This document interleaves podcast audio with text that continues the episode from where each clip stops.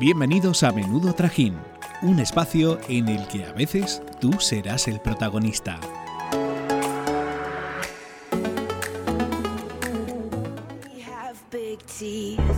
Oh, they bite you. That you said that you would always be in love. But you're not in love no more. Did it frighten you? How we kissed when we danced on the light of floor. On the light of floor. Españoles. Franco ha muerto. En nombre de las Cortes Españolas y del Consejo del Reino, manifestamos a la nación española que queda proclamado Rey de España, don Juan Carlos de Borbón y Borbón, que reinará con el nombre de Juan Carlos I. Al parecer, una avioneta acaba de estrellarse en Nueva York contra las conocidas Torres Gemelas. ETA ha cometido una masacre en Madrid. El atentado terrorista más sangriento de la banda ha causado hasta el momento más de 173 muertos y casi 900 heridos. Navas, vamos que se desmarca Torres, el mundo contra Navas que tiene ahí velocidad para ir, consigue enviar la pelota para el tacón de Iniesta, llega Cés, aparece de nuevo Navas que se desfonda, entrega el balón para Fernando Torres, prepara el centro, la pide Iniesta, el rechace para Cés, Cés para Iniesta, Iniesta. no hay fuera de juego, vamos Iniesta. En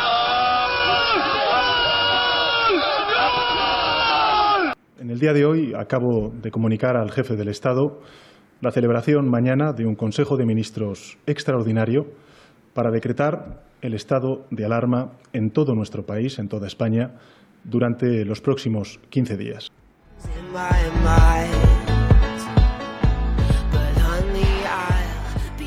Desde el primer audio hasta el último han pasado nada más y nada menos que 45 años. ¿Y sabéis qué tienen en común todos ellos? Que todos estos momentos los hemos vivido y los hemos visto en televisión. Bueno, la muerte de Franco la viste tú, qué bien te conservas. bueno, chica, fue a partir del 2001 cuando empecé a ver estos momentos históricos en televisión. ¿Y por qué vamos a hablar hoy de la tele? Pues porque el pasado 21 de noviembre fue el día de la televisión. Por eso el programa de hoy va dedicado a nuestros compañeros y compañeras periodistas que trabajan en este medio de comunicación que tanto nos gusta. Este es un día muy especial para todas nosotras, así que, sin más dilación, ¡que, empiece el trajín!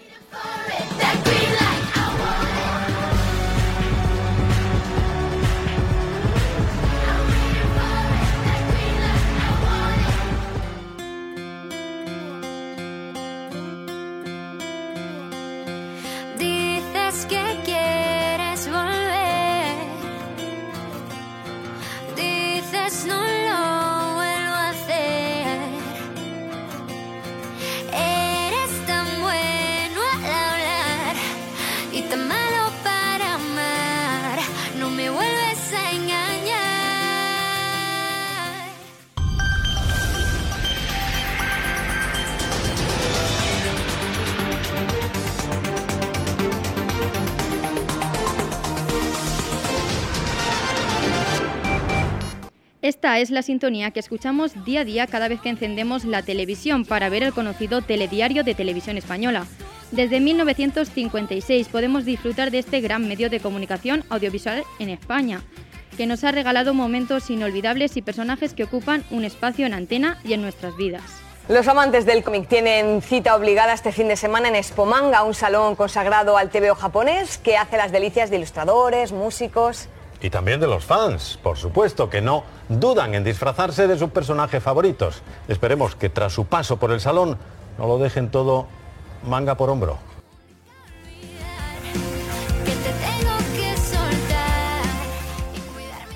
Todo el mundo conoce a estos dos presentadores de informativos, ¿no? Matías Prats y Mónica Carrillo son la pareja televisiva más longeva y la favorita del momento. Consiguen los datos de audiencia más altos en las noticias del fin de semana, con alrededor de 2 millones de espectadores. Y es que su complicidad traspasa las pantallas, al igual que sus chascarrillos. 3, 2, 1, troncos locos. Ahí está, ahí, ahí, ahí, ahí, se quedó. Del Gran Prix. Hey, y tú mi musa yo te canto y como Travis y Kylie siempre damos el canto. Me gustas desde que yo voy Pero los informativos no son lo único por lo que se ha interesado la población española. La televisión nos ha dejado programas simbólicos como el 1-2-3 que empezó su andadura en los años 70, Grand Prix que aún estamos esperando su vuelta, o el diario de Patricia que nos ha regalado verdaderos momentazos televisivos. Cruza la pasarela como finalista que eres.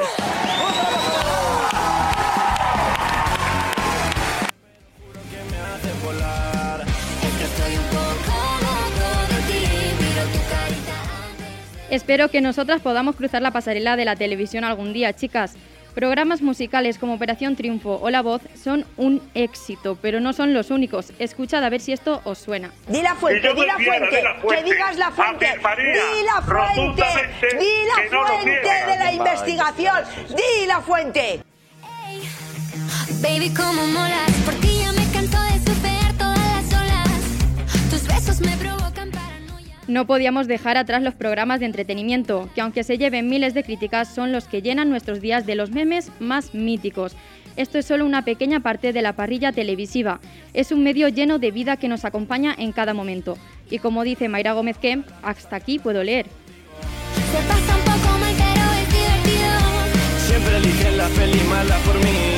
Me encanta estar contigo viendo Netflix. Es que estoy un poco Tu sonrisa indiferente y tus ojos color miel, cautivando mis sentidos. Bueno, pues ahora ha llegado el momento de conocer a nuestros invitados de hoy. Muchos de ellos son caras conocidas porque aparecen a diario en nuestras televisiones. Esther, preséntanos a la primera. dejándome sin aliento. Supiste calmar mi sed.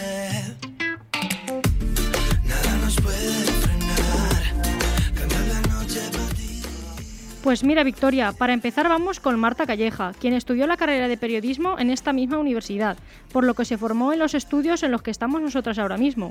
Cuando terminó la carrera decidió cursar el máster de Antena 3 y justo entonces tuvo la oportunidad de trabajar ahí. Y desde ese momento podemos verla casi a diario por nuestras televisiones. Pero no todo fue tan fácil para ella, por lo que nos ha contado por qué se decantó por la televisión y cómo terminó trabajando en Antena 3. Bueno, yo nunca había hecho nada de tele, simplemente la asignatura de televisión que impartían en la universidad, pero siempre fue algo que me llamó la atención.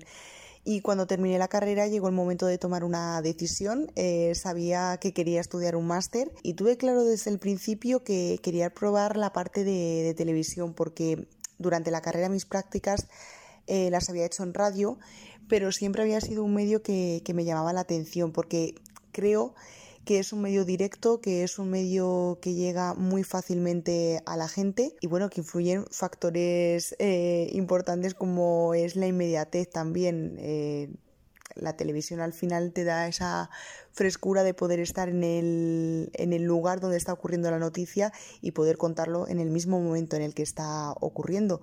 También ocurre en la radio, pero mm, la televisión juega con una ventaja que es la imagen.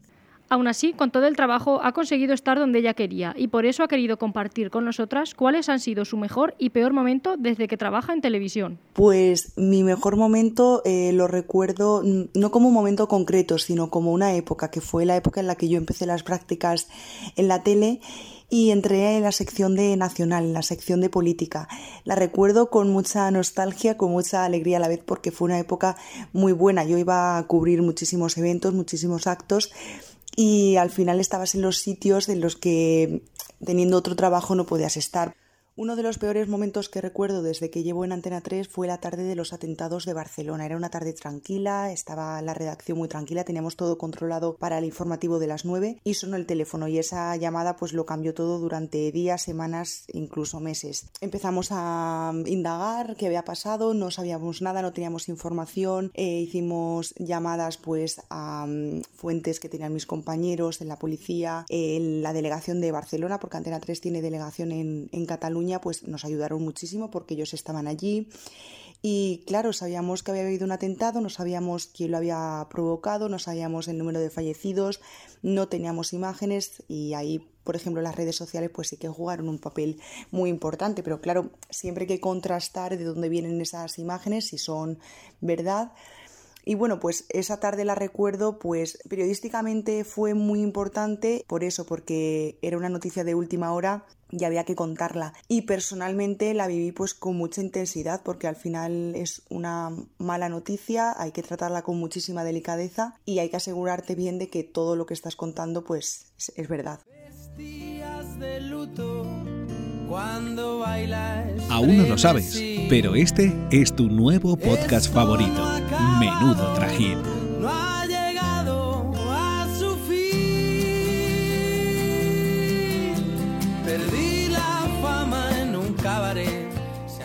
Miguel Ángel Silva es uno de los periodistas que está al pie del cañón contándonos en las noticias de Antena 3 y Espejo Público todo lo que pasa en nuestro país.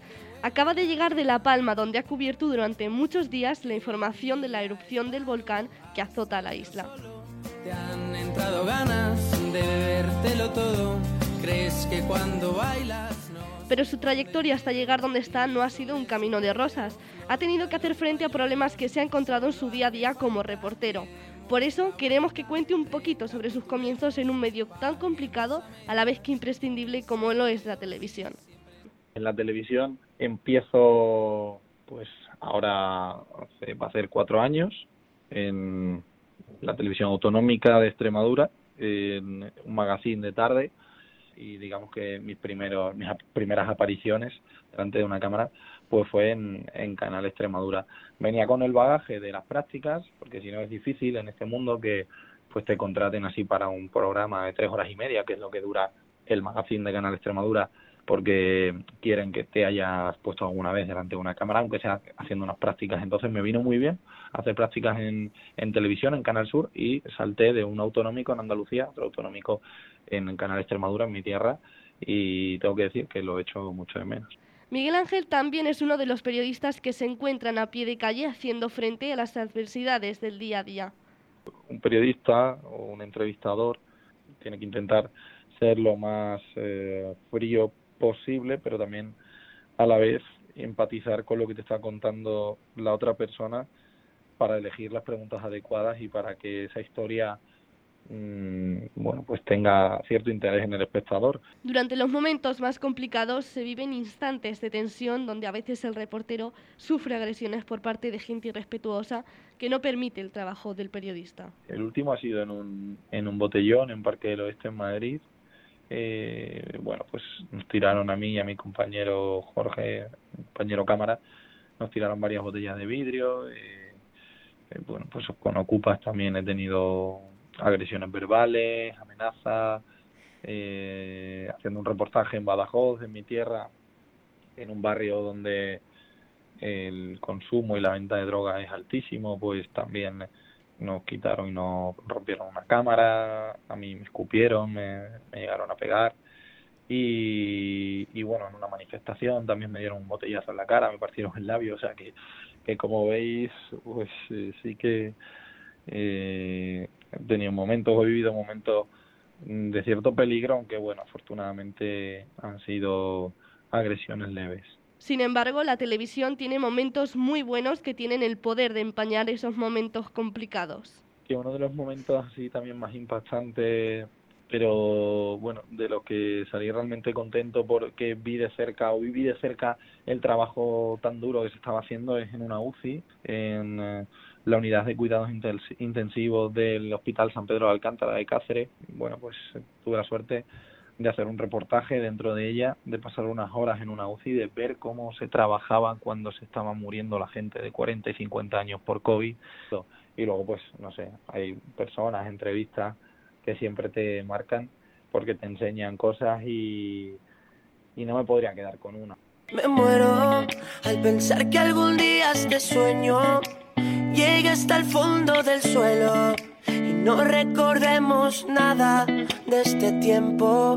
Me muero como aquel hierro.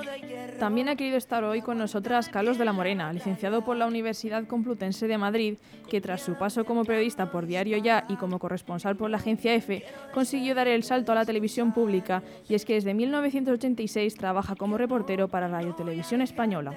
Además, es profesor asociado en la Universidad de Castilla-La Mancha. Buenos días, Carlos, ¿qué tal? Muy bien, encantado de estar aquí en vuestro podcast tan bonito y tan interesante.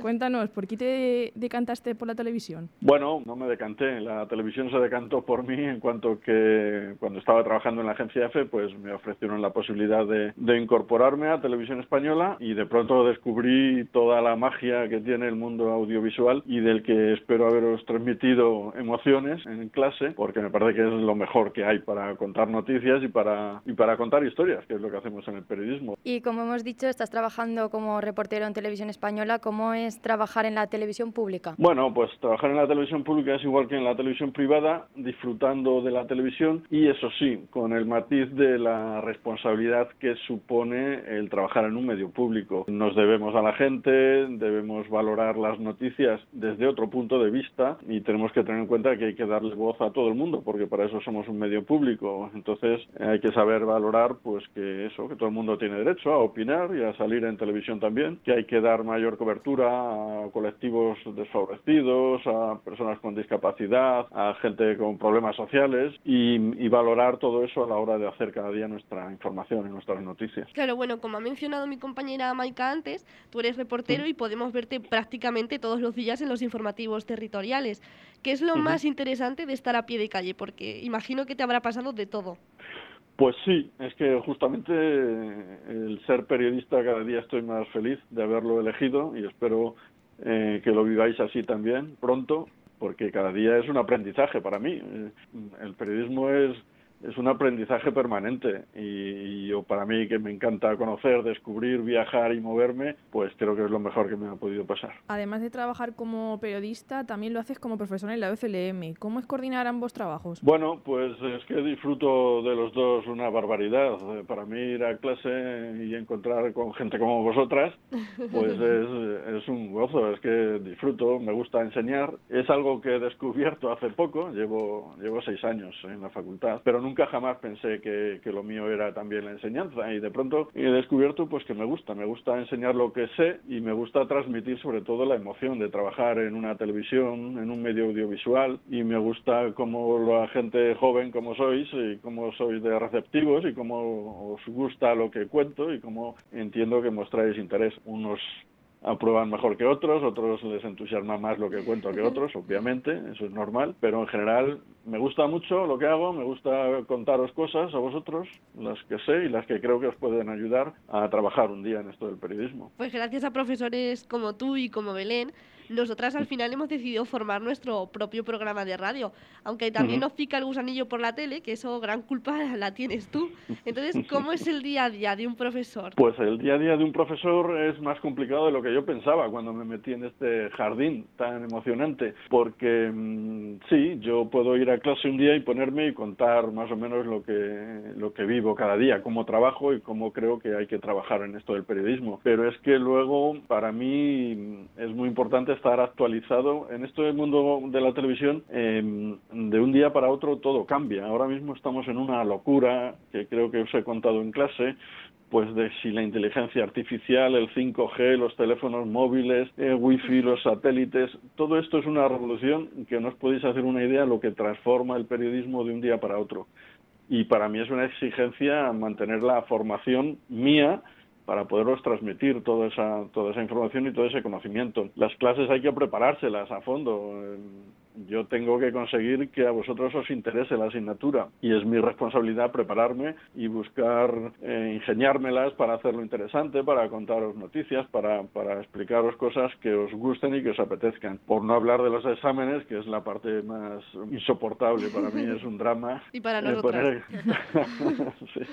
Bueno, y nosotras tenemos que contarte que una de nuestras costumbres a la hora de, de ir a grabar nuestros pequeña, de nuestras pequeñas piezas de televisión el año pasado era ir a almorzar. Entonces, ahora cuando terminemos te vamos a pasar la factura de todos nuestros almuerzos. tenemos que reconocer No, que es un poquito larga, ¿eh? No hay ningún problema, lo comentaré con el decano a ver si podemos arreglarlo. Pero me parece muy bien que hicierais eso porque lo importante es disfrutar. Y si vas a grabar y luego te tomas un café, disfrutas Sí. muchísimo más y seguro que lo haces mejor. Sí, y al final creamos pues eso, un vínculo muy fuerte que mira, perdura hasta ahora. Además se os ve con buen ambiente y los, Sí. los Sí, podcasts que os he escuchado, vamos, es pura diversión, la alegría que transmitís.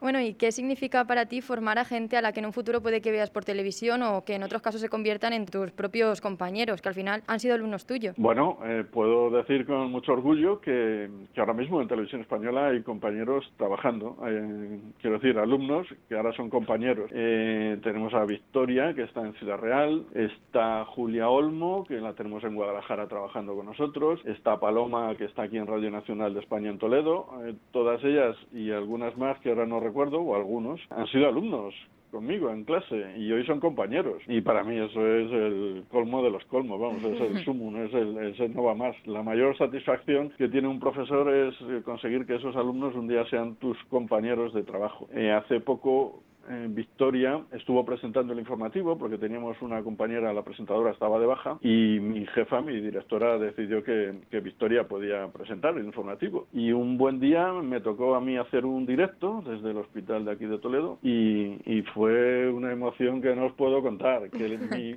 alumna Victoria desde el estudio me diera paso a mí para hacer una conexión en directo fue, fue el, vamos, la gloria total y absoluta como profesor y como compañero. Así que imaginaos, espero que pronto pueda decirlo de vosotras. A ver, ojalá, a ver si es verdad, ojalá, ojalá. y nos encontremos ahí por los caminos del periodismo. Ojalá. Y nos has contado que has vivido miles de historias, pero ¿con qué momento te quedas de todos los años que llevas trabajando en televisión? Bueno, eh, esta pregunta me la hacen muchas veces y no tengo ni una sola duda. Eh, llevo muchos años en esto, he hecho de todo, pero a mí me gusta mucho hablar con la gente y mm, descubrir a las personas que tienen por ahí cosas importantes que contar, abuelitos que están en el pueblo y todo esto. Y en, ese, en esa idea global, mi mejor noticia, mi mejor reportaje fue uno que hice de un convento de clausura en Toledo, eh, y entrevisté a monjitas de clausura que estaban allí viviendo toda la vida. Yo no me meteré nunca en un convento ni se lo recomiendo a nadie, pero ellas estaban convencidas de, de su fe y de sus vivencias. Y hablar con una abuelita que estaba allí, que llevaba desde los 17, 18 años, porque sus padres la metieron en el convento. La mujer era una, una delicia de persona, tocaba el piano eh, y estuvimos allí hablando con ella mientras tocaba el piano y nos contaba historias del convento y, recuerdos suyos de la infancia. Bueno, inolvidable, inolvidable y os lo estoy contando y se me están poniendo los pelos eh, de punta de recordarlo. Fue algo precioso, como persona me, entusiasmó y como periodista eh, aquello fue brutal, genial, me encantó. Bueno, nos has confesado que has escuchado nuestros programas a pesar de tu, de tu agenda, ¿eh? que eso es, es mérito. Entonces, mm. ¿Qué te parece que, alumnas como nosotras nos impulsemos a hacer estas cosas? Bueno, me parece genial porque es lo que hay que hacer. Eh, me contabais ahora mismo que en tercero la cosa decae un poquito. Entonces, cosas como esta es lo que hay que hacer. Es decir, hay que vivir el periodismo más allá de las aulas y hay que, hay que hacer prácticas, hay que trabajar, hay que buscarse la vida, hay que darle vueltas a esto y esta iniciativa vuestra es justo lo que hay que hacer, mantener vivo la creatividad, la búsqueda de, bueno, pues de fórmulas de contar historias, de hacer periodismo y me parece genial. Lo único que no me gusta, bueno, hay dos cositas que os diré. Eh, yo daría el salto a un blog para así poder incorporar vídeos y tener imágenes. Estamos estamos en ello, ¿eh? ya sabía que erais chicas listas. Y luego, um, el otro día comentasteis en un podcast que no os gustan los calvos y eso me llevó a la Hay calvos muy guapos, no digo que sea uno, pero los hay y bueno, es una broma, claro. Pero lo del, lo del blog eh, puede ser interesante porque además os va a exigir el esfuerzo de, de hacer vídeo, claro, y subirlos luego. Sí, tenemos por ahí algo pensado para, para subir en, en vídeo que bueno, no, no va a dejar indiferente a nadie. Entonces, ah, estad atentos, estad atentos. Además, es justo lo que hay que hacer. Para, para hacer lo que hace todo el mundo no merece la pena. Hay que ser distintos y hay que llamar la atención y hay que ser diferentes, sobre todo ahora que estáis empezando y que necesitáis que la gente se fije en vosotras, claro. Bueno, Carlos, gracias por ser referente, no solo como periodista, que también, pero también como profesor, porque nos has contagiado tus, tus ganas de hacer cosas. Pues encantado y gracias a vosotras por transmitir tanta alegría y tanto entusiasmo que, que también es importante para ir por la vida. Eh, contar con alegría y, vivir con felicidad. Es importante para el periodismo también. Así que muchas gracias a vosotras también.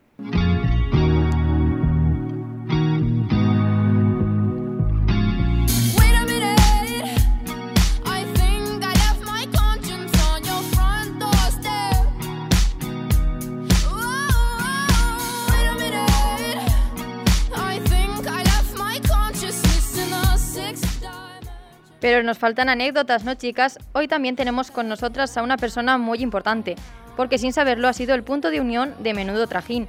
Tenemos que decir que nos da más respeto hablar con ella que con la mismísima reina de España. Ella es Belén Galletero y es doctora en periodismo por la Universidad de Castilla-La Mancha. Pero antes de esto, ¿cuál ha sido tu trayectoria hasta llegar hasta aquí? Bueno, en primer lugar, muchas gracias por permitirme sentarme aquí. A mí sí que me dais respeto a vosotras porque estoy acostumbrada a sentarme para evaluaros y resulta que me vais a hacer aquí un tercer grado entre todas. Entonces, bueno, pues la verdad es que la, que tiene más miedo soy yo. Hasta llegar hasta aquí, pues antes fui periodista y fundamentalmente en televisión, eh, empezando por unas prácticas de verano en cuarto de carrera donde estuve en Informativos Telecinco, en la sección de cultura, que era como eh, lo que nadie quería, ¿no? Y la que, las piezas que siempre se caían de la escaleta eran las nuestras, pero lo disfruté muchísimo porque pues, tuve la oportunidad de conocer a mucha gente y, y bueno, y de pues, eh, entrevistar a gente del ámbito de la literatura, del cine y demás. Y bueno, fue un verano bastante entretenido. Y a partir de ahí, luego, pues bueno, he estado trabajando eh, primero en una televisión que era de ámbito regional y, y de titularidad privada, y después en un programa Castilla-La Mancha en vivo, que era de reportaje reporteros eh, que se emitía en la televisión autonómica de Castilla-La Mancha. Entonces, bueno, pues eh, ahí eh, esa fue un poco mi trayectoria como periodista y luego, bueno, pues además de otros trabajos periodísticos, surge la posibilidad de comenzar un doctorado y bueno, pues empecé el doctorado, entré en la facultad y bueno, pues mi vida desde entonces ha estado dedicada a enseñar lo, lo poco o mucho que sé o por lo menos lo que la experiencia que tuve, vamos. ¿Y qué te llamó de la televisión para que te encantaras por ello?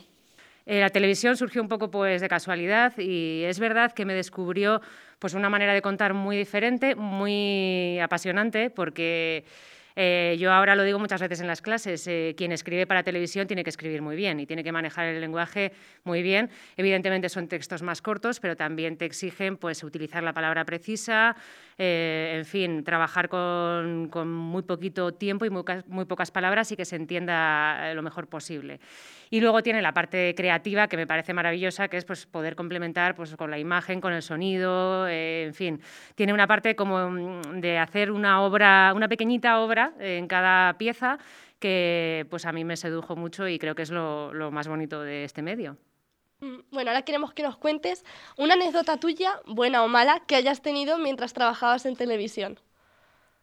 Pues no recuerdo así ninguna que me haya marcado demasiado, pero bueno, sí que, o sea, sí me acuerdo, por ejemplo, cuando trabajaba en el programa de reportajes eh, Castilla-La Mancha en vivo, que teníamos directos y claro, los directos los gestionábamos desde aquí porque, bueno, pues eh, a veces eran en distintos pueblos de la provincia también, ¿no? Y te llamaban y te decían, bueno, es que en mi pueblo hay un señor que, colecciona, que fabrica eh, cosas artesanales con esparto y tal, y de verdad que merece la pena, que tenéis que venir. Claro, eh, la gente quería que fueras a su pueblo, ¿no? A cubrir las informaciones y luego, pues claro, ya hay veces que llegabas allí y aquello era un garaje con un montón de trastos lleno de polvo y tenías que sacar el directo adelante que pareciera algo razonable por televisión cuando en realidad era pues bueno pues lo, lo, que era y eso pasaba muy a menudo de hecho, eh, el técnico que tenemos eh, fue mi cámara muchas veces en algunos de los directos.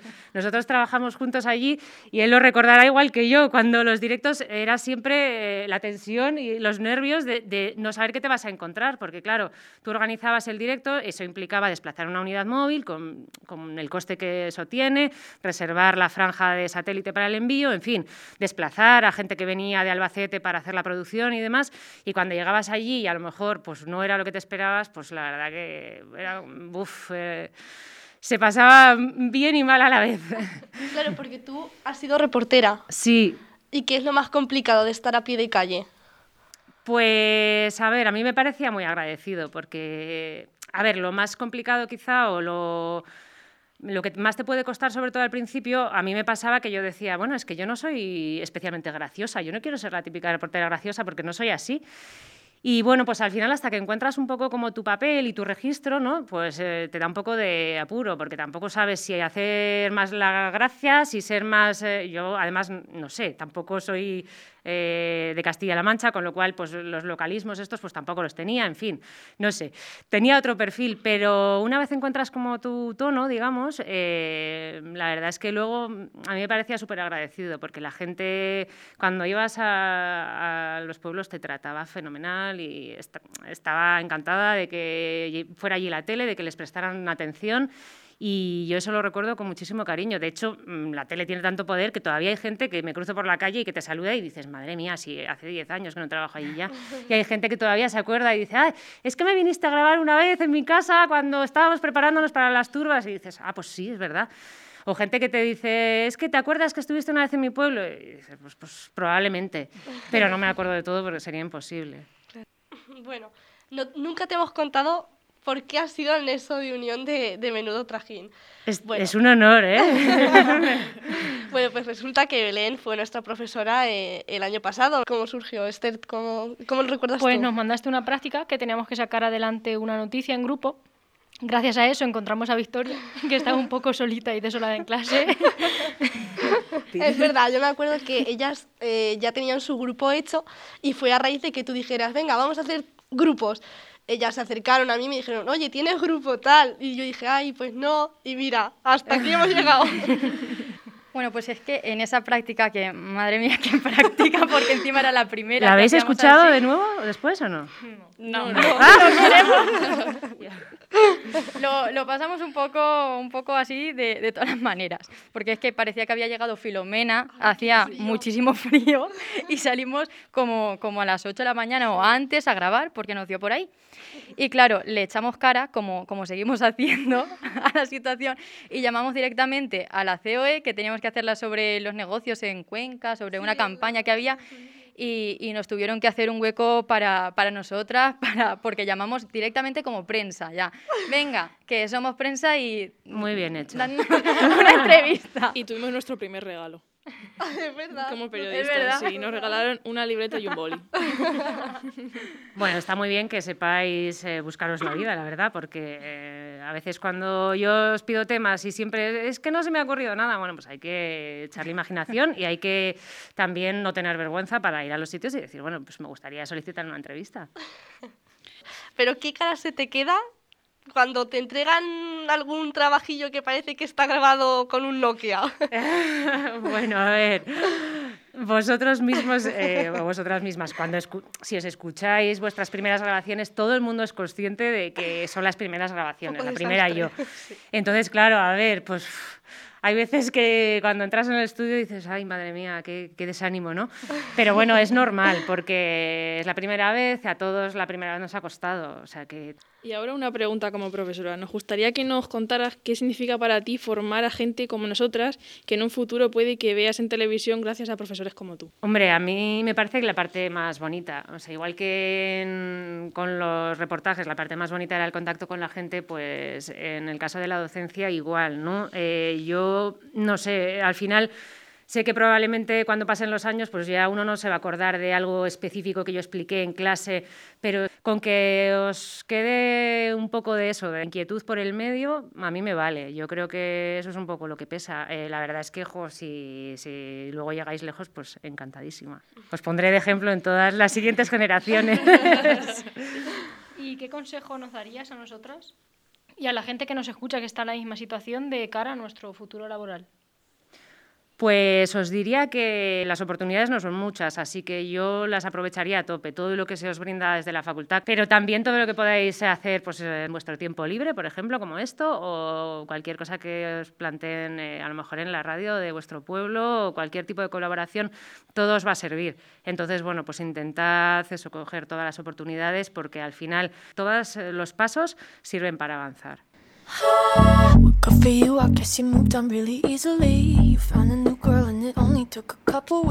Bueno, queridos oyentes, nos ha acabado este telediario. Desde aquí queremos darle las gracias a los periodistas que nos han acompañado en el día de hoy.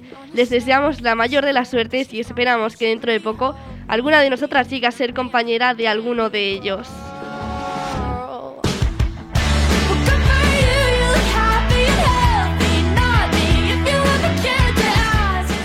Nos vemos como siempre el miércoles que viene. Hasta entonces, hasta, el próximo trajín. Esto es todo por hoy. Síguenos en nuestras redes sociales. Arroba menudo trajín barra baja. Es que la barra baja estaba en oferta.